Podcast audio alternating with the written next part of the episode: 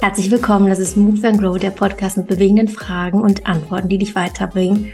Ich bin Ulla Riemer, ich freue mich sehr, dass du eingeschaltet hast. Heute ein brisantes Thema, was auch schon wieder heute im Lehrerzimmer diskutiert wurde. Und zwar das Thema KI, Umgang mit ChatGPT. Wie können wir der Hausarbeiten schreiben lassen? Macht das überhaupt noch Sinn? Und zu Gast ist heute ein Experte, der sich damit sehr gut auskennt, aus verschiedensten Gründen, der unter anderem auch Hochschulprofessor ist und genau die Leute an das Thema heranführt, die später auch vor Klassen stehen. Und deswegen freue ich mich sehr, dass du da bist. Herzlich willkommen, Christian Spannagel. Hallo Ulla, ja, ich freue mich auch sehr, heute in deinem Podcast zu sein und ich bin total gespannt auf unser Gespräch. Ich habe gerade schon gehört, du hast einen super Tag gehabt und eine super Phase im Moment. Möchtest du ganz kurz mal die Hörerinnen und Hörer reinholen, was gerade so dein Leben bewegt? Ja, ich ähm, genieße es gerade wieder, dass das Semester begonnen hat. Ich ähm, Lehrveranstaltungen halte an der Pädagogischen Hochschule in Heidelberg mit meinen Studierenden, äh, verschiedene Mathematikveranstaltungen. Ich betreue einige Bachelor- und Masterarbeiten. Heute Morgen war ich in der Schule, weil ich ja auch im Schulpraktikum betreue. Und es ist wirklich gerade sehr vielseitig und viele spannende Themen, die mich beschäftigen. Und ich freue mich so auf das Gespräch heute, weil ich kenne dich schon relativ lange. Ich habe das dir vorher gar nicht so ausführlich erzählt, aber es ist vielleicht ganz cool, so der Weg, wie ich dich gefunden habe. Und zwar habe ich früher meine Masterarbeit geschrieben in der Chemiedidaktik und zwar über das Thema Erklärvideos. Und war so überzeugt von diesem Konzept, dass wir gerade im Chemieunterricht, da gibt's Dinge, da schaltet einfach die Hälfte nach drei Minuten ab, weil es zu schnell wird, weil es zu schwer wird. Und dann habe ich mir gedacht, ja, eigentlich muss man doch eigentlich Erklärvideos aufnehmen und die dann hochladen, dann können die sich immer in ihrem eigenen Tempo anhören. Und dann habe ich gedacht, ja, wo guckst du denn mal im Internet? Und habe ich dich gefunden und noch so viel mehr als, ich meine, das heißt, das heißt der Flip Classroom, dieses Modell, was du auch sehr, sehr doll prägst. Und habe bei dir aber noch ganz andere Dinge gefunden. Also so kleine, lustige Tools oder Spielchen, auch dieses zum Beispiel dieses ähm, ich weiß nicht mehr, wie es heißt, aber dieses Neuron, die Klasse als Neuron, wo jeder mal feuert und es egal ist, was man falsch sagt zum Beispiel. Oder eben auch dieses, wie schafft man es, ganz viel Aktivität und Aktivierung in die Klasse zu bringen und nicht nur als Lehrer irgendwie da vorne Monologe zu halten. Und da bist du Vorreiter. Deswegen schon mal jetzt eine kleine Ode an Christian Spannagel, dass äh, die Hörerinnen und Hörer mal gerne bei dir vorbeischauen können, weil ich das ganz, äh, ganz, ganz, ganz bereichernd fand, damals auch schon. Ja. Ja, also, genau, das sind so Themen, mit denen ich mich beschäftigt habe, das stimmt, genau. Äh, allerdings ähm, auch von vielen gelernt. Also zum Beispiel die Klasse als Gehirn, das was du angesprochen hast, ist von Jean-Paul Martin, ein Französisch-Didaktiker, der die Methode Lernen durch Lehren entwickelt hat. Und in diesem Kontext, genau, bin ich auf viele Gedanken auch gestoßen, ähm, die mehr dazu geführt haben, sich zu überlegen, wie man die SchülerInnen oder die Studierenden jetzt in meinem Fall stärker zum ähm, aktiven Arbeiten in der Präsenzveranstaltung bekommt oder im Klassenzimmer. Und ähm, da können natürlich Erklärvideos ähm, ja unterstützen dabei, indem man jetzt in meinem Fall in der Hochschule beispielsweise lange Vorlesungen, eine 90-minütige Vorlesung, die muss man ja eigentlich gar nicht mehr halten, sondern es ist doch viel besser, wenn man sich Vorlesungen zu Hause anschaut als Studierender. Ne? Kann man Pause machen, zurückspulen, nochmal anschauen und so weiter und dann die Präsenz dafür zu nutzen, wofür Präsenz gut ist, nämlich miteinander zu interagieren, sich auszutauschen, gemeinsam Projekte zu machen, an Aufgaben zu arbeiten und so weiter. Und ähm, ja, das treibt mich eigentlich die ganze Zeit um, mir zu überlegen, wie bekomme ich es hin, hm, die Lehre und Unterricht schülerzentriert beziehungsweise studierendenzentriert zu gestalten. Mhm.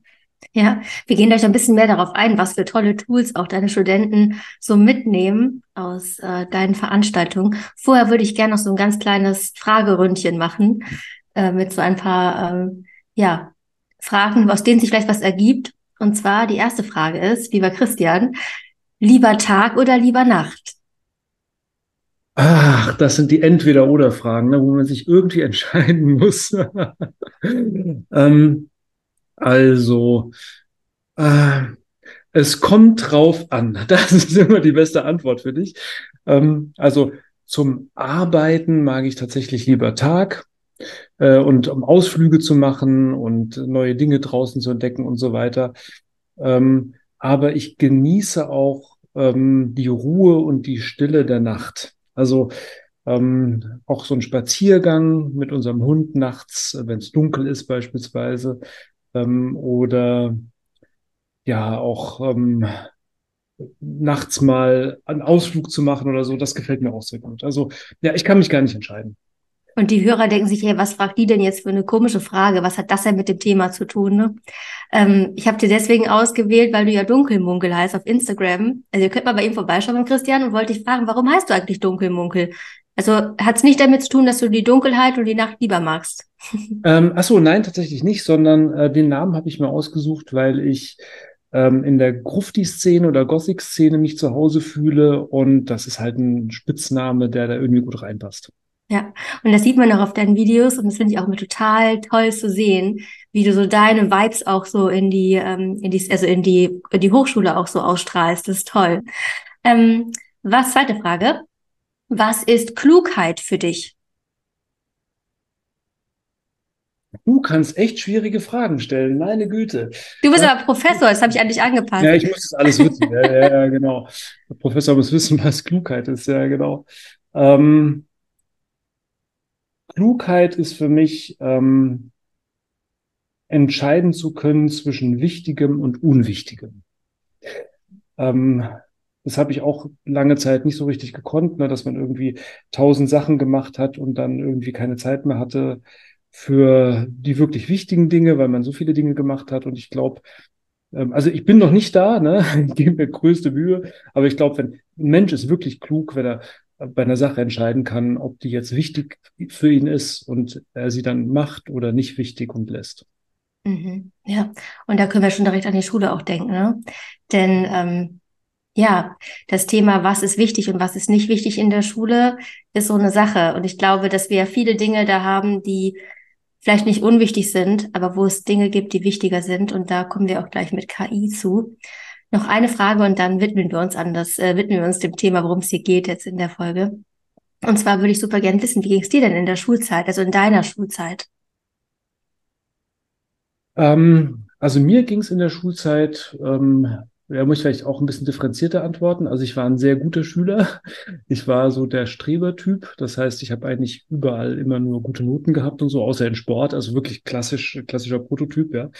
Ähm, von daher war ich, also ich war erfolgreich in der Schule, aber ich war auch ähm, durchaus jemand, der in der Schule gemobbt wurde von anderen. Also jetzt nicht so krass, dass es irgendwie, äh, also es gibt viel heftigere Mobbingfälle, ne? Aber ich war halt der Streber, auf dem man rumgehackt hat unter Umständen und der ein oder andere. Und insofern gab es da auch Situationen, in denen ich mich nicht wohlgefühlt habe. Ähm, aber alles in allem würde ich sagen, ich bin da eigentlich ganz gut durchgekommen und ähm, so insgesamt, wenn ich mich an die Schulzeit zurückerinnere, muss ich sagen, es sind eigentlich überwiegend schöne Erinnerungen.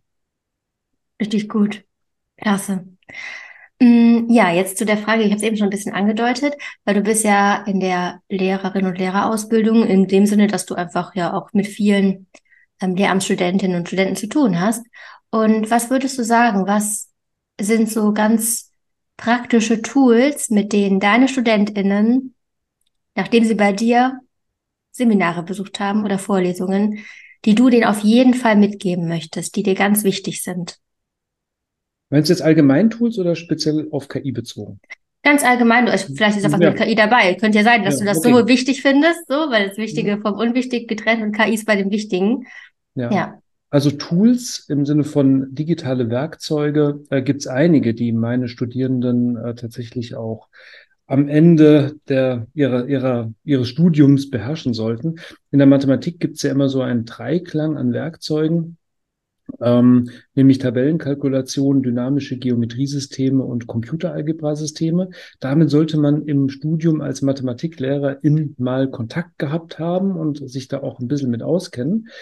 Und tatsächlich ist es so, dass ich glaube, dass jetzt eine vierte Klasse von Werkzeugen dazutritt, nämlich die KI-Werkzeuge, jetzt im Speziellen die Large Language Models. Denn die Werkzeuge, die ich bislang erwähnt hatte, also Tabellenkalkulation und so weiter, dafür brauchte man immer ähm, ja spezielle Syntaxkenntnisse, also wie gebe ich dort etwas ein oder Computeralgebra-System, ich muss wissen, wie ich da eine Formel eingebe, damit auch das Programm damit arbeiten kann. Und das ist jetzt halt äh, mit Large Language Models wie ChatGPT und so weiter, ähm, vielleicht wird vielleicht ein Stück weit obsolet, weil ich mit denen natürlich sprachlich kommunizieren kann. Mhm. Und ich glaube, dass es in der Mathematik auch ähm, einen Schritt nach vorne gibt in der Werkzeugnutzung, weil man nämlich sozusagen diese Sprachmodelle vorschalten kann vor so etwas wie ein Computeralgebra-System. Also ich muss nicht mehr wissen, wie ich dem Computeralgebra-System etwas sage, sondern ich kann einfach ChatGPT oder irgendeinem Tool sagen, was ich gerne hätte. Und der überführt das sozusagen von der natürlichen Sprache in die äh, Syntax des Werkzeugs und interpretiert auch für mich das Ergebnis. Dass das funktioniert, sieht man jetzt mittlerweile schon bei ChatGPT und Wolfram Alpha. Wolfram Alpha ist so ein Computeralgebra-System, Datenanalyse-Tool, was auf der online zur Verfügung steht, aber auch als Plugin hinter ChatGPT geschaltet ist.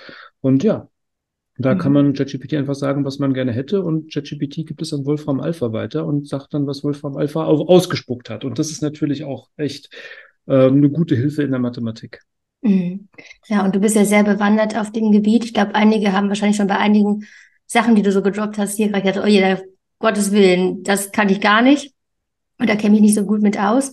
Und gerade auch ChatGPT ist ja etwas, was sich so schnell entwickelt hat, ähm, wo viele, glaube ich, auch Sorge haben, so im Sinne von, die Welt überholt die Schule. Würdest du sagen, dass man da, dass die Sorgen berechtigt sind? Ähm, ja, klar. Also ähm, aber das ist ja schon die ganze Zeit der Fall mit der Digitalisierung. Das hat ja jetzt nicht erst mit KI-Systemen begonnen, dass die die Schule überrumpeln. also die Schule ist, ist, ja schon seit einiger Zeit überrumpelt mit der schnellen Entwicklung im Digi Digitalisierungsbereich. Ne? Mhm. Ähm, und in Deutschland hinken wir da echt hinterher in den Schulen. Das muss man nochmal ganz deutlich sagen. Hm, das hat die Politik wirklich vermasselt in den letzten Jahrzehnten. Da mhm. sind andere Länder wirklich besser. Und KI set, setzt dem Ganzen natürlich noch eins obendrauf. Und ähm, insbesondere, weil KI natürlich, oder ich sage jetzt mal ChatGPT, aber da gibt's ja viele andere Tools, noch BART und Claude mhm. und wie sie alle heißen. Und es entstehen ja tagtäglich neue KI-Tools unterschiedlichster Art. Und die sind ja oftmals alle auch noch frei verfügbar, für jeden jederzeit benutzbar, sodass ähm, wir in die Situation geraten, dass Menschen all diese Tools in ihrem Alltag benutzen, aber in der Schule nicht und das darf natürlich nicht der Fall sein, ja? sondern die Schule muss ja gerade unsere Kinder und Jugendlichen darauf vorbereiten, mit diesen Werkzeugen auch verständig und souverän und informiert und verantwortungsbewusst und so weiter umzugehen. Das lernt man ja nicht einfach im Alltag dadurch, dass man sie benutzt. Ne? Also man lernt sie vielleicht zu benutzen, aber nicht sinnvoll zu benutzen unter Umständen, ne? sondern da muss man ja vielleicht unter Umständen noch angeleitet werden oder auch ein paar Informationen fehlen und so weiter. Und äh, dafür sind die Schulen eigentlich zuständig. Was wiederum bedeutet, dass natürlich die LehrerInnen vor große Herausforderungen gestellt werden, weil je, also wenn jetzt jedes Jahr irgendwelche neuen Technologien auf den Markt kommen, man hat ja wirklich auch genug zu tun in der Schule mit allen möglichen Dingen. Ähm, also neben den Fachinhalten, die man unterrichtet und dem, äh, den pädagogischen äh, Aktivitäten, die man durchführt und Elternkommunikation, da muss man sich mit Inklusion auseinandersetzen und Mehrsprachigkeit und was weiß ich, welche Themen alle auf Lehrer und Lehrerinnen einströmen. Und dann auch noch die schnelle Entwicklung im Digitalisierungsbereich. Also das ist schon ein sehr anspruchsvoller Beruf, muss man sagen. Und ähm, ja, also das kommt jetzt auch noch dazu. Ne? Es tut mir echt leid, aber LehrerInnen müssen jetzt sich auch noch beschäftigen mit, äh, wie gehe ich mit KI um in meinem Unterricht und was für Konsequenzen ziehe ich daraus und wie setze ich das sinnvoll ein. Hm, ja, zwei, zwei Themen dazu. Einmal das Thema Zeit würde ich gerne mit dir ansprechen, was du sagst, wie wir die Zeit gewinnen können, deiner Meinung nach. Und das zweite ist, ich habe einen Schüler gefragt, der, hm. ich habe ich hab das, das Wort ChatGPT mal irgendwie in dem Unterricht fallen lassen und dann haben die sofort, ja, die müssen, müssen Sie den und den fragen, weil der auch in der Stufe bekannt dafür ist, dass er eben sehr gut damit umgeht. Und ich spiele gleich mal das kleine Interview mit ihm vor und dann können wir da so ein bisschen noch über die, über die Anwendung von ein, eines Schülers sprechen und vielleicht gucken, was wir da hm. dran für Themen noch finden können. Aber erstmal zum Thema Zeit. Woher, Christian, würdest du sagen, sollen wir denn die Zeit nehmen als Lehrperson, wenn du mal einen guten Rat geben kannst an, ja, an das Bildungs-, also an wen auch immer, der das ändern kann, ja? Man weiß ja manchmal nicht so genau, welche Instanz darf das denn jetzt eigentlich ändern, so, ne? Also ich glaube, dass ich als einzelner Lehrer, als einzelne Lehrerin gar nicht selbst in der Lage bin, mir die Zeit dafür zu verschaffen, weil die Anforderungen so immens sind. Ähm, das Problem muss die Politik lösen. Ähm, der Lehrberuf muss attraktiver gemacht werden dadurch, dass beispielsweise entweder weniger Deputatsstunden gehalten werden und man mehr Zeit hat für Fortbildung. Ähm, finanziell muss, müssen größere Anreize gesetzt werden, insbesondere im Grundschulbereich, aber wahrscheinlich auch durchgängig. Ähm, die Arbeitsplätze müssen attraktiv gestaltet werden. Die Schulgebäude sehen manchmal so aus wie ähm, als, ne, als wären sie seit 50 Jahren nicht renoviert worden, ja, was oftmals wahrscheinlich auch der Fall ist. Also es beginnt bei den Schultoiletten und ähm, endet im Klassenzimmer, in der Ausstattung, digitale Ausstattung, gibt es die überhaupt in den Klassenzimmern und so weiter. Also, liebe Politik, wie wollt ihr denn bitte schön die Lehrer und äh, die Menschen überzeugen, Lehrerinnen und Lehrer zu werden? Ja, und wir wissen ja, wir rauschen in einen eklatanten Lehrerinnenmangel rein und den können wir nicht lösen, indem oder die können wir nur dadurch lösen, dass die Politik endlich anfängt, den Beruf attraktiv zu machen auf unterschiedlichen Ebenen. Und wir können nicht diese ganzen Verantwortung auf die jetzt amtierenden LehrerInnen abschieben und die, deren, denen zur Aufgabe machen, sich jetzt auch noch irgendwo Zeit frei zu schaffen, um sich damit oder dort mit zu beschäftigen. Ja. Hm, ja. Und wenn jetzt, du hast ja auch mal gesagt, dass es ganz viele Themen auch in Mathe gibt, die gar nicht so wichtig sind oder nicht so wichtig wie, wo wir wieder beim Thema, was ist wichtig, was ist nicht wichtig oder gerade relevant, dass einige Themen im Mathe-Curriculum locker rausgeschmissen werden könnten, oder? Wie siehst du das? Ja, klar. Also in, wahrscheinlich in jedem Fach. Ne? Also es gibt, ähm, ähm, wenn ich jetzt mal die Mathematik nehme, da kenne ich mich jetzt ein bisschen aus. Also wie viel Kurvendiskussion in der Oberstufe durchgenudelt wird, ist schon wirklich beachtlich. Ähm, vor dem Hintergrund, dass in vielen Studiengängen, die ähm, danach von GymnasiastInnen gewählt werden, das überhaupt keine Rolle spielt. Mhm. ja. ähm, und ähm, dabei auch noch sehr stark auf den Algorithmus der Kurvendiskussion abgezielt wird und das mit allen Sonderfällen und in allen Details irgendwie durchdiskutiert wird, obwohl es vielleicht genügen würde, eine grundsätzliche Vorstellung davon zu vermitteln und ähm, den funktionalen Zusammenhang eher in den Mittelpunkt zu stellen und nicht ähm, jegliche Formen von Funktionstypen dann auch noch mit äh, Differenzierung und Integrierung zu behandeln, Integration zu behandeln. Ähm, und ja, vermutlich auch noch andere Themen. Also man kann sich schon überlegen, ob man nicht in den einzelnen Fächern bestimmte Dinge ausdünnt. Ähm, es kann natürlich sein, dass man zu dem Schluss kommt, nee, nee, das ist alles wichtig. Aber ich finde, wir müssen jetzt zu Beginn des 21. Jahrhunderts, hätten wir eigentlich schon machen sollen, aber äh, spätestens jetzt sollten wir mal anfangen, das Curriculum fit zu machen fürs 21. Jahrhundert. Und ich glaube, da sind wirklich einige Dinge, die wir ändern können. Ähm, wir müssen einfach soll ich sagen, das Curriculum modernisieren. Es braucht Platz für neue Inhalte und neue Kompetenzen. Und vielleicht sind Kompetenzen, die wir jetzt 100 Jahre lang, 200 Jahre lang vermittelt haben, auch in Zukunft nicht mehr ganz so relevant ansatzweise relevant vielleicht. Also ich will nicht sagen, wir müssen die streichen, aber vielleicht, wie jetzt in meinem Beispiel der Kurvendiskussion, nicht in allen Details und bis in die letzte Tiefe diskutieren, sondern vielleicht genügt da auch ein Anreißen oder eine grundsätzliche Vorstellung, sodass wir an anderen Ecken wiederum Zeit gewinnen. Hm. Ja, das ist ja dieses Ding, ne, dass wir ganz oft, ja, auch in anderen Bereichen, glaube ich, immer an dem festhalten, was wir immer schon so gemacht haben, anstatt so eher den Pippi Lotka-Style zu nehmen, dieses ich weiß, das habe ich, hab ich noch nie gemacht, aber ich bin sicher, dass es funktioniert. So, ne, was wie Langstrumpf sagt, das wäre mal ganz gut, wenn man beides so ein bisschen mischt vielleicht. Ja, genau. Also ich meine, ich bin ja an der PH auch mit zuständig für das Fach Informatik und das Fach Informatik hat einen schweren Stand. Immer wenn man sagt, wir müssen, wir brauchen Leute, wir sind im 21. Jahrhundert, ja, die Welt ist voll digitalisiert. Damit Menschen sich noch in der Welt auskennen, in der digitalisierten Welt auskennen, brauchen sie informatische Kompetenzen. Also wir brauchen das Schulfach Informatik. Da heißt es immer, ja, Moment, okay, äh, alles schön und gut, Schulfach Informatik, aber wo soll denn das rein? Mhm. Ähm, wir haben schon Physik und Chemie und Biologie und die anderen Fächer und so weiter, haben wir gar keinen Platz mehr. Na gut, dann lasst uns doch mal bitte drüber nachdenken, ob die anderen Fächer denn noch so relevant sind.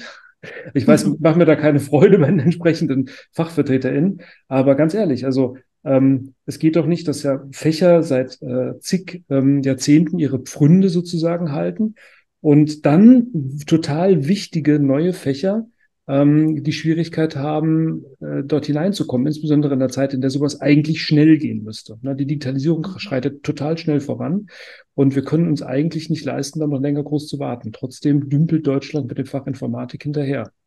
Ja. Also man könnte sich zum Beispiel überlegen, ob man nicht, man muss ja kein ganzes anderes Fach streichen, ne? aber ob man nicht die anderen Fächer ein Stück weit reduziert, überlegt, was ist wirklich wichtig, allgemein bildungsrelevant und so weiter, um äh, Zeit freizuschaufeln für informatische Kompetenzen.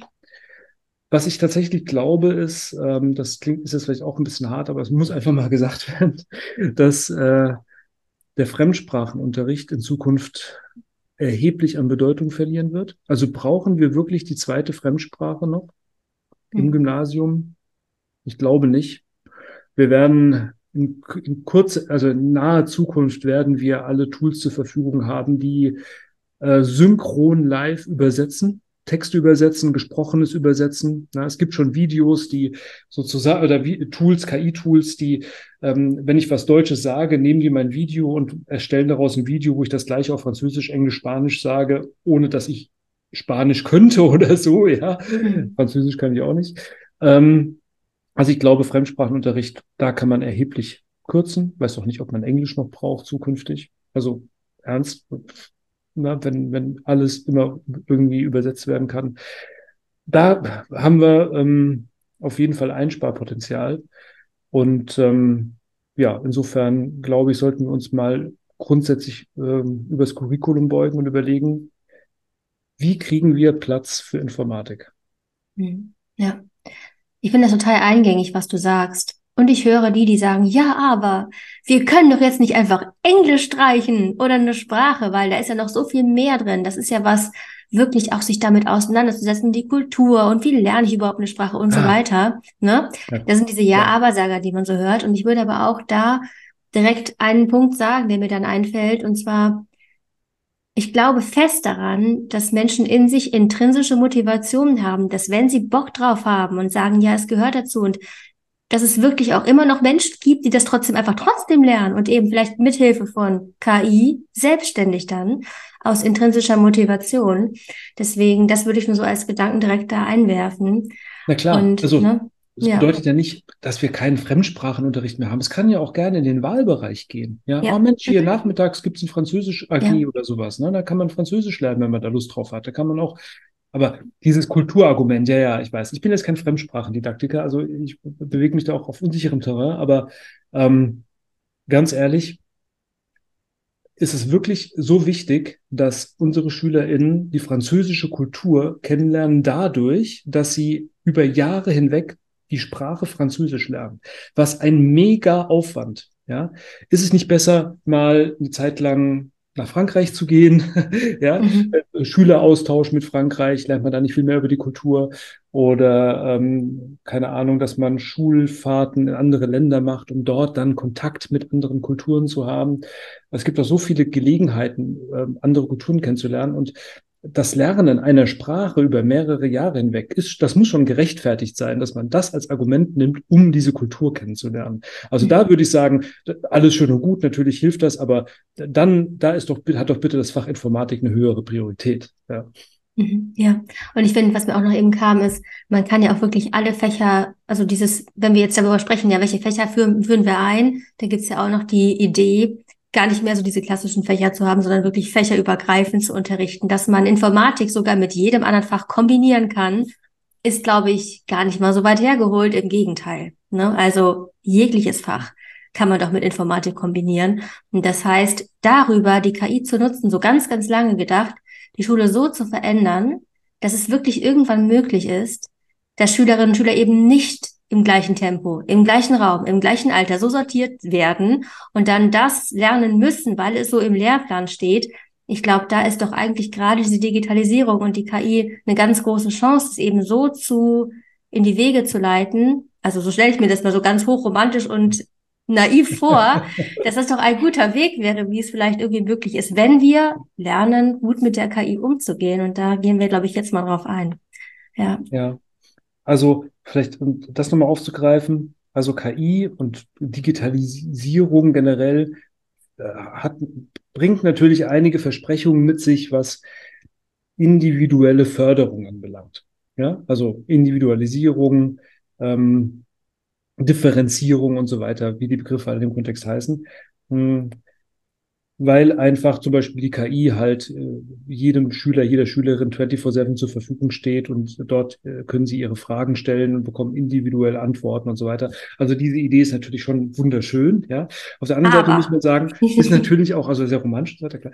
Auf der anderen Seite ist natürlich auch, äh, liegt da eine gewisse Gefahr drin, weil es kann natürlich auch sein, dass gerade die SchülerInnen, die schwächer sind in bestimmten Bereichen, vielleicht auch nicht so gut wissen, wie sie diese Technologien einsetzen können. Und die starken Schüler, die leistungsstarken so Schüler und Schülerinnen, die können diese Tools noch viel besser nutzen, um noch besser zu werden und so. Mhm. Ja, also die Gefahr ist natürlich auch da, dass die Schere aufgeht, dadurch, dass solche Tools existieren. Und ähm, insofern ist es umso wichtiger, dass man im Unterricht mit den SchülerInnen gemeinsam diese Tools thematisiert und ihnen dabei hilft zu lernen, wie man die sinnvoll einsetzt, mhm. damit eben diese Schere nicht aufgeht. Ja? Also das ist ein Argument mehr, dass solche Tools eigentlich in den Unterricht gehören. Mhm, ja, und ich spiele aber vor, was ich den Schüler gefragt habe. Wir gehen mal dahin, was ein Schüler, der jetzt hautnah interviewt wurde zum Thema ChatGBT in der Schule, denn er hat schon relativ früh damit angefangen. Ich spiele dir das mal vor. Wir gucken mal, worauf wir dann eingehen. Gut. Okay, also wie hast du angefangen mit ChatGPT zu experimentieren? Ähm, also das war ja recht am Ende noch von der Corona-Zeit. Da war einfach die Option, äh, ChatGPT kam raus, war gerade im Hype und da habe ich halt eben angefangen, mir das zu erkunden und äh, ja, hat sich herausgestellt, dass es sehr nützlich sein kann. Mhm. Hast du irgendwie Tipps, wenn Schüler sagen, boah, ich würde gerne richtig gut damit umgehen? Was sind so Sachen, die du gelernt hast? Die Fragen am besten immer so genau wie möglich zu formulieren. Ja. Mhm. Und war es auch schon mal so, dass du irgendwie eine Frage formulierst und keine Antwort bekommen hast? Ähm, ja, es gibt manche Fälle, in denen ChatGPT dann irgendwie der Frage versucht auszuweichen mit, oder auch falsche Informationen äh, ja, einem gibt. Da muss man aufpassen, aber generell würde ich sagen, dass es äh, doch gute Ergebnisse gibt. Mhm. Und wofür hast du es bisher genutzt? Hausarbeiten, Hausaufgaben oder Lernen? Oder? Für alles Mögliche, Privates, für Schule, für Hausaufgaben, äh, kann einem in allem hilflich sein. Okay. Und haben schon mal Lehrer gemerkt oder haben die schon mal deswegen irgendwie zur Rede gestellt oder so? Ähm, also ich benutze es jetzt nicht eins zu eins, kopiere ich es immer, sondern immer nur die, äh, den Input benutze ich davon. Aber dementsprechend können die äh, Lehrer es auch eigentlich gar nicht so wirklich nachverfolgen, weil halt eben ich immer noch meine eigene Arbeit reinstecke. Super cool. Ähm, was glaubst du, wie ChatGPT so im Laufe der nächsten Jahre in der Schule Einzug findet? Äh, in der Schule, ich, also ich weiß es nicht, wie es wirklich integriert wird, weil die Schule ja kenntlich langsam ist, so mit den technischen Fortschritten und so, aber es wird auf jeden Fall eine große Rolle im Arbeitsleben spielen und deswegen sollte es auch in der Schule schon benutzt werden. Hast du es gut verstanden? Ja, ich habe super verstanden und also, also, toll. Ja, also genau die richtige Art und Weise, wie der Schüler mit ChatGPT umgeht und den Werk in solchen Werkzeugen und auch ähm, aus meiner Sicht eine ganz gute Einschätzung, ähm, was die Rolle von Schule anbelangt und Berufsleben in dem Kontext. Ja, hm? mhm. würde ja. voll zustimmen. Ja. Gut, sehr gut. Äh, dann die, also die Frage oder ähm, was ich auch so ein bisschen denke, ist, dass der Schüler, glaube ich, auch einige Lehrpersonen überholt. Also ich will mich da auch nicht ausnehmen, weil ich habe manchmal das Gefühl, ich will es nutzen. Und dann stelle ich irgendwie eine Frage, planen wir mal eine Reihe zu und dann ist es aber gar nicht so einfach. Ich weiß jetzt, an meinen Fächern liegt, an Bio und Chemie, wo ich auch viel Experimentalunterricht mache, wo der da manchmal Dinge ausspuckt, wo ich denke, boah, nee, damit kann ich aber jetzt gar nichts anfangen, ob ich die Fragen nicht genau genug gestellt habe. Aber das ist sicherlich eine Sache, wo er mir, glaube ich, in einigen Punkten sogar voraus ist. Ja, also ich bin jetzt das klassische Beispiel, dass Schüler die Lehrpersonen überholen. Und jetzt mache ich mir darüber aber keine Sorgen, eigentlich, weil ich ja immer wieder auch denke, und das ist, glaube ich, die Frage, die auch einige Lehrpersonen sich stellen, ähm, dass ich immer wieder auf meine Kompetenz mich verlassen kann, dass ich ja inhaltlich schon einiges hoffentlich mehr weiß über meine Fächer, als wenn jemand es eben schnell sich irgendwie über ChatGPT aneignet oder mit Hilfe von ChatGPT, weil das ist ja wirklich auch einfach nur eine weitere Möglichkeit zu lernen. Ähm, Kurz aber eine Sorge, die, glaube ich, auch ganz viele teilen, die habe ich eben im Intro schon angesprochen, nämlich die Sorge mit diesen Hausarbeiten oder mit Dingen, die schriftlich angefertigt werden, dass ja die Note, die wir dann am Ende geben, irgendwie gar nicht mehr so einfach zu geben ist, weil, so wie der Schüler ja auch gerade gesagt hat, am Ende kriegt man gar nicht so viel raus, wie viel Eigenarbeit das jetzt war oder auch nicht.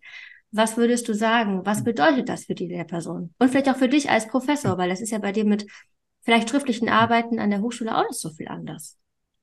Ja, also das Problem ähm, in dem, dem, was der Schüler gerade gesagt hat, ist relativ gut rausgekommen. Er hat es nicht hundertprozentig übernommen, sondern er hat es als weitere Hilfe genutzt, genauso wie man halt Internet und Bücher nutzt, kann man jetzt auch die KI nutzen und hat damit weitergearbeitet. Und hat, hat er explizit gesagt, ich habe damit weitergearbeitet. So, jetzt gibt's natürlich ähm, unterschiedliche Extreme. Das eine Extrem ist, jemand nimmt den Output von der KI und reicht es als seine Lösung ein. Das ist natürlich ein Täuschungsversuch. Ja, das er gibt vor, etwas produziert zu haben, was nicht von ihm stammt. Und auf der anderen Seite ist jemand, der KI nutzt, dort Sachen eingibt, Output bekommt, über den Output nachdenkt, recherchiert, überarbeitet, weiterentwickelt und am Ende das als sein Ergebnis abgibt, das er erstellt hat, unter Nutzung eines Werkzeugs KI. Und da würde ich jetzt sagen, das ist genau die Art und Weise, wie Menschen in der Zukunft Ergebnisse produzieren und das müssen die Schülerinnen und die Studierenden lernen und genau da muss es hin. Wo jetzt zwischendrin die Grenze ist, ja, also ab wo ist es dann schon Täuschungsversuch oder ab wo ist es gerade noch so eine Nutzung, die wir haben wollen, ist total schwer abzuschätzen. Ähm, da tue ich mir auch schwer. Ja, da, also wo genau die Grenze ist, weiß ich nicht, ehrlich gesagt. Ähm, ich glaube aber, ähm, dass es, es wird immer gesagt, das Problem ist bei diesen schriftlichen Arbeiten, Hausarbeiten und so weiter, in, auch in der Hochschule, ich glaube ehrlich gesagt, dass das viel größere Problem die Hausaufgaben sind, also die klassischen Hausaufgaben in der Schule. Wir werden relativ bald in der Situation sein, dass jegliche Hausaufgabe oder jegliche Aufgabe, die in der Schule gestellt wird, eine KI lösen kann. Jetzt im kognitiven Bereich, ich meine jetzt nicht Aufgaben im Sport oder sowas, mhm. aber ähm, in Mathe, Chemie, Physik und so weiter, Sprache, Sprachen, KIs werden das alles lösen können. Das heißt, ich glaube, die klassische Hausaufgabe in der Schule in irgendwas üben sollen oder so, irgendeine Hausaufgabe halt machen sollen, die ähm, führt sich selbst ad absurdum, weil einfach KIs die lösen können und die Versuchung sehr groß sein wird, dass man die Hausaufgaben von der KI erledigen lässt. Und deswegen glaube ich, dass so Modelle wie der Flipped Classroom oder Inverted Classroom in der Zukunft noch stärker Einzug halten werden. Denn die Idee ist ja im Flip Classroom ganz platt gesagt, das, was ich früher im Unterricht gemacht habe, machen die SchülerInnen zu Hause und das, was sie früher zu Hause gemacht haben, machen sie im Unterricht. Das heißt, das Einarbeiten in ein neues Thema, ähm, das, der Erstkontakt mit neuen Konzepten, der findet zu Hause statt, mit Hilfe zum Beispiel von Erklärvideos oder Texten, Hauptsache an geeigneten Aufgaben, mit denen die SchülerInnen sich selbstständig zu Hause in bestimmte Inhalte einarbeiten können um dann, da können Sie auch KI für nutzen. Ja, es geht einfach nur darum, dass Sie sozusagen bestimmtes, ein bestimmtes Fundament sich erarbeiten, das Sie mitbringen, um dann in der Stunde mit den anderen gemeinsam die Hausaufgaben zu machen. ja, also es sind ja keine Hausaufgaben, sondern aber die, die Übungsaufgaben, die Anwendungsaufgaben, die Transferaufgaben, also die Aufgaben, bei denen es eigentlich wichtig ist, erstens nicht alleine zu sein, sondern wo man sich gegenseitig helfen kann. Ja, dafür ist ja die Präsenz gut. Also ne, ich bearbeite die Aufgaben eins bis sechs A bis F gemeinsam mit meinem Tischnachbarn, weil wir können uns gegenseitig helfen. Außerdem ist der Lehrer, die Lehrerin da, kann rumlaufen, unterstützen, Rückmeldung geben, ähm, Hilfestellung geben und so weiter. Und in der Situation kann ich nicht die Aufgabe an eine, an eine KI abgeben, weil, naja, im Klassenzimmer ist ja jemand da, der würde das ja sehen. Ne? Oder ich, ich kann und soll KI nutzen, ja, und habe dann auch jemanden, der mir dabei helfen kann, unterstützen kann, Tipps geben kann, wie ich die richtig nutze. Ähm, und ich glaube, aus meiner Sicht ist das ein Konzept, das ja zukunftsfähig ist oder noch zukunftsfähiger geworden ist durch die Tatsache, dass jetzt KIs die klassischen Hausaufgaben abnehmen können. Mhm. Und generell diese Instruktionsphasen auf eine andere Art und Weise. Und wieder kommt mir so der Gedanke oder die Idee, vielleicht ist die sehr vage, vielleicht kannst du das auch nochmal irgendwie aus, deinen, aus deiner Sicht sagen, dass es eine Möglichkeit ist, dadurch, dass wir eben so viel, eigentlich, wir sind ja kein Zeitalter mehr, wo man in die Bibliothek geht und tausend Dinge raussucht, das ist ja irgendwie auch schon tausendmal gesagt worden, dass das wirklich die Tür öffnet dafür, dass wir viel mehr Raum haben für Wahlmöglichkeiten, was einen wirklich interessiert. Und in dem Moment, wo man ein bisschen komplexere Kom Probleme knacken sollte, die einen wirklich interessieren, die vielleicht sogar fächerübergreifend sind, kommt wirklich in der Schule, also würde man doch echt sagen, dass sich die Fächer wirklich auflösen vielleicht so, oder? Und die irgendwie mehr miteinander verschwimmen aufgrund oder mit Hilfe von KI, oder würdest du das anders sehen? Das war Teil 1 zum Thema künstliche Intelligenz in der Schule mit Christian Spannagel.